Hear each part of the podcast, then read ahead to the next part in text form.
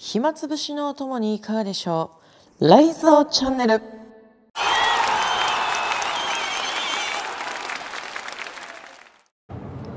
こんばんは。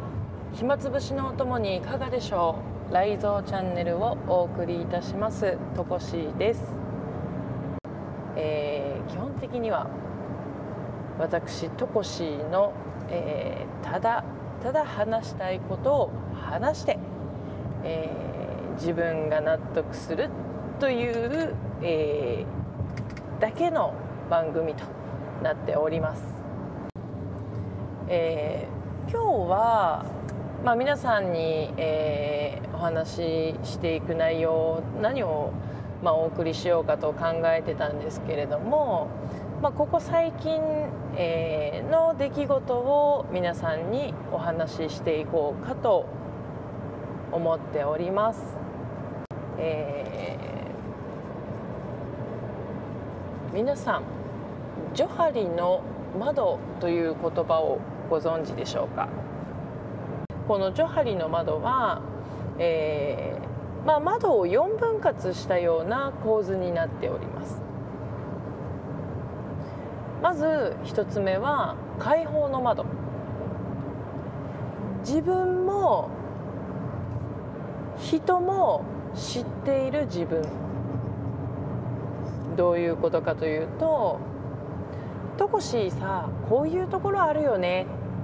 「そうなんだよ。私そういうとこあんだよ」はい。これが開放の窓です。盲点の窓。自分は気が付いていないけれども他の人は知っている自分。どういうことかというと「トコシーさこういうところあるよね」え私そんなとこあんの？気づいてなかった。知らなかった。これが盲点の窓です。秘密の窓。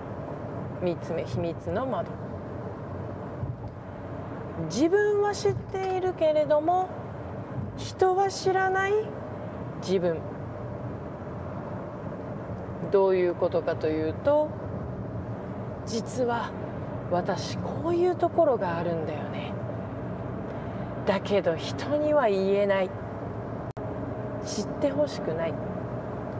これが秘密の窓です。最後に未知の窓。誰からも知られてない自分。もちろん自分も含め人も知らない自分。これが未知の窓です。今日は、えー私が最近、えー体験したこと。を踏まえて未知の窓についてお話をしていこうかなと思います。というのも私の、えーまあ仲間に YouTuber がいます YouTube をやってるゴンピーさんという方がいらっしゃるんですけれども、えーまあ、この方ですね軽くご説明させていただくと前職の同期です、えーであのー5年前かな6年前かなぐらいの正月明け、えー1月の4日から「はじめまして」って言って、えー前職の研修が始まったんですけれどもその時に初めてお会いしてそこからいまだにお付き合いをさせていただいております。そこから、まあ、一緒にお仕事をさせていただいて、まあ、今に至る。で今となってはもう本当に素晴らしい友人です、えーまあ、年齢は私よりも上なんですけれども勝手に友人と呼ばせていただいてます。まあ、このゴンピーさんが最近「聞くだけ屋」という、えーまあ、ことをやってらっしゃってああ面白いなと思って私も受けてみたいなって率直に、えーまあ、ちょっと依頼させていただいたんですけれども、えー、まあのウェブでですね、ま、こう電話つないで、まあ、あどうもお久しぶりですみたいな感じでどう最近とこしいっていうところから始まり。そうですね。まあ、こうこうこうでなんて話していく中で、まあそのまあ、今私が感じてることだったりだとか、まあ、これからの自分っていうのをこううまく引き出してくれる、まあ、話の中で聞くだけ。もう本当にでもこの聞いてくれること。自分が考えてもみなかったことを聞いてくれるんですよ。うん、あのこれがまあ、未知の窓ですよね。ゴンピーさんも私が多分どういう回収をするかなんて分かってない状態で、まあ、どんどんどんどん質問してくれるんですよね。これに関してはどうなの？これはどうなの？って。で私もそこに対して考えるじゃないですか。ああそうですね。そこに関してはこうこうこうでって話しながらえー、こんな自分がいるんだ。っていうのを、まあ、永遠にやっていくっていうサービス。ただ、まあ、このやっぱり自分が知らない自分。でゴンピーさんも知らなかった自分っていうのがこの話の中で結構出てきてすごく面白かったです。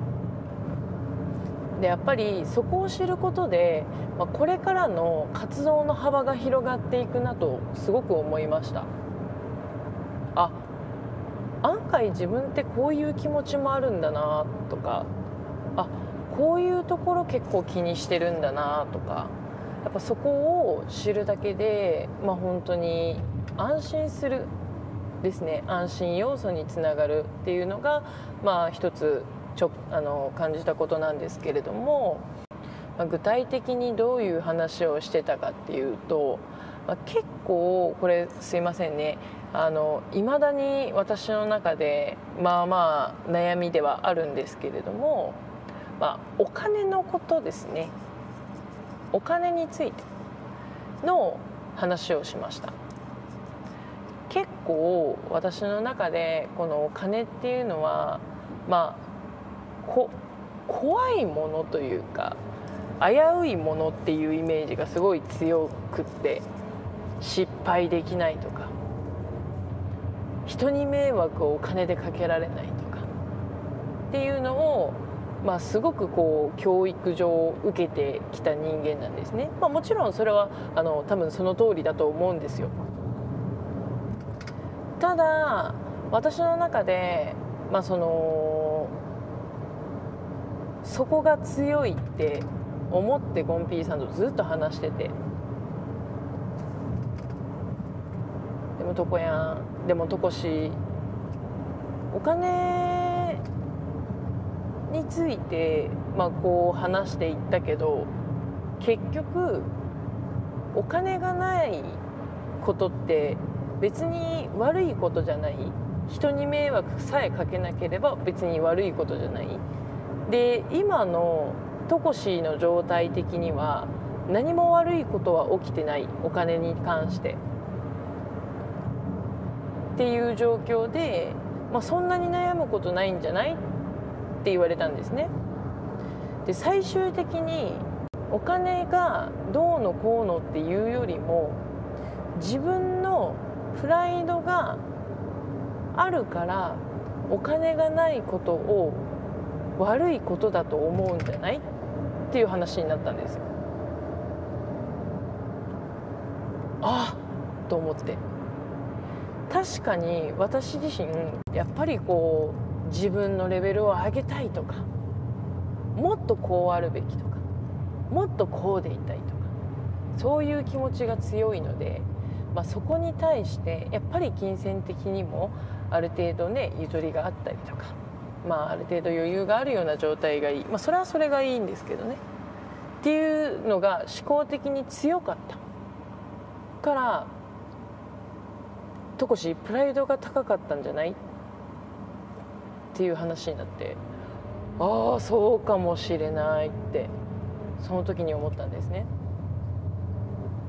なんかもう聞けば聞くほどそう感じるよって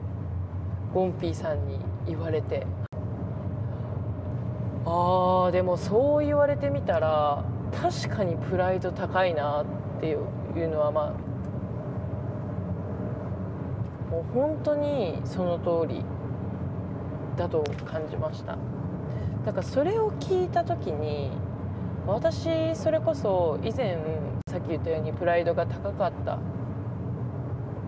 高いまあいまだに高いですけど以前はもっと高かった。ただいつの日かこのプライドを少しだけ捨てることができて結構自分の中で楽になったんですよ。まあなんとかなるかって思えるようになって自分がすごい楽になったんですよ。あそれと同じかって改めて感じたらそんなに大事じゃないなと。本当にそんなに大事じゃなかったなっていうのをすごく感じました。自分の中ではやっぱりそこの悩みってすごい大きい悩みだったかもしれないけど見る人から見るといやそうじゃないんじゃないかって私の知らないまあ、多分ゴンピーさんも話していく中であこういうところがあるのかなってこう気づきながらお話をしてくれる。もう未知の窓ですよね。これぞ知らない窓を一緒に話しながら探っていく。すごいサービスだなってその時に感じました。自分の中ではこうだと思っていたことがあそうじゃなかったんだって思った瞬間こんなに気持ちが楽になるのか。すごいもうそれだけでね私あの幸せになりました。私が幸せって感じるハードルを下げて下げるようにしてるんですよ。幸せってちょっとした幸せをね積み重ねれば大きい幸せになっていくものなのですっごい幸せだなと感じました。これで自分の気持ちが楽になって仕事に集中できる、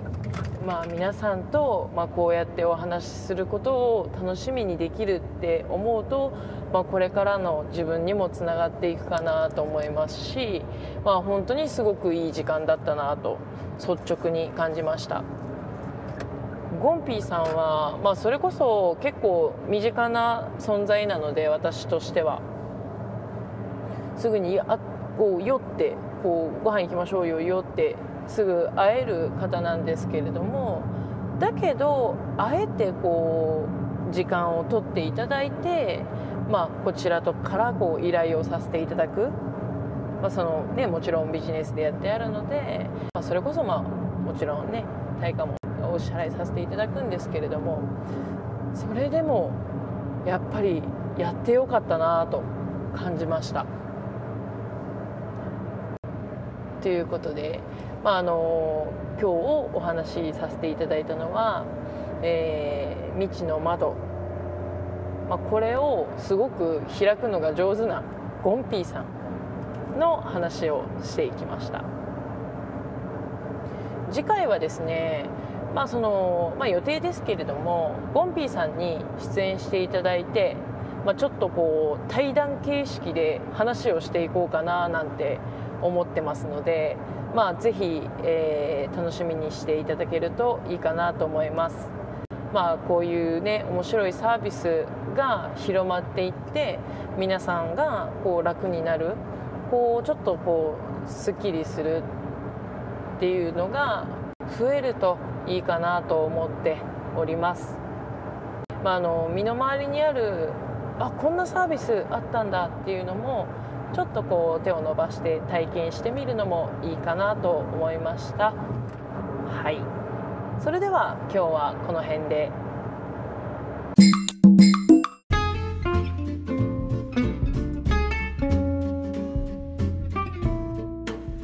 ライゾーチャンネル毎週木曜日公開中。あなたの心に届きますように。